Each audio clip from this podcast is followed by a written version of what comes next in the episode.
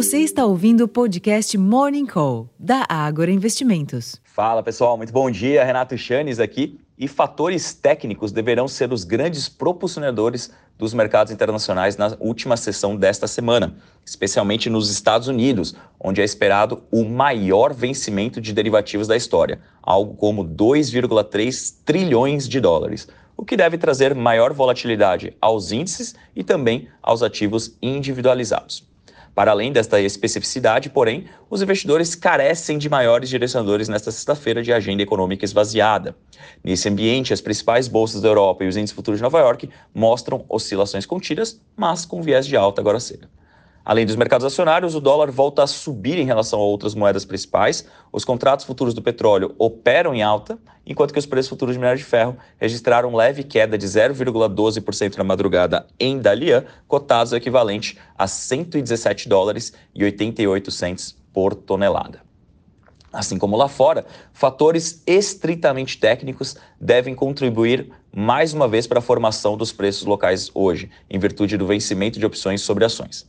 Diante disso, ao menos nas primeiras horas de negociação, a volatilidade deve ser maior dos negócios, enquanto que a divulgação de prévias e resultados por diversos analistas de mercado pode trazer direcionadores para setores em específico. A Ágora, por exemplo, publicou a prévia de resultados para os bancos durante o segundo trimestre de 2023.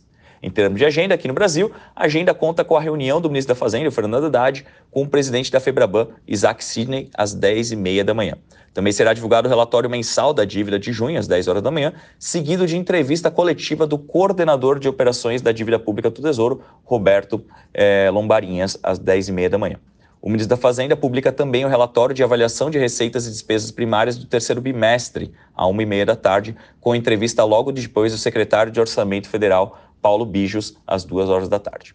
Nos Estados Unidos, sem maiores direcionadores, a American Express publica balanço antes da abertura e será divulgado relatório sobre postos de petróleo em operação no país às 2 horas da tarde. Na Europa, as vendas do varejo do Reino Unido subiram 0,7% em junho ante maio, segundo dados publicados pela ONS, como é conhecido o órgão de estatísticas do país, um resultado bem acima da expectativa de alta de 0,2% no período. Em relação ao igual mês do ano passado, as vendas do varejo britânico sofreram queda de 1% em junho. Pessoal, eu acredito que esses sejam os principais motores por trás dos mercados hoje. Como vocês podem ver, são questões técnicas que devem movimentar o desempenho dos ativos, não necessariamente os fundamentos. Eu vou ficando por aqui, desejando a todos uma excelente sessão, uma ótima sexta-feira e até a próxima. Tchau, tchau.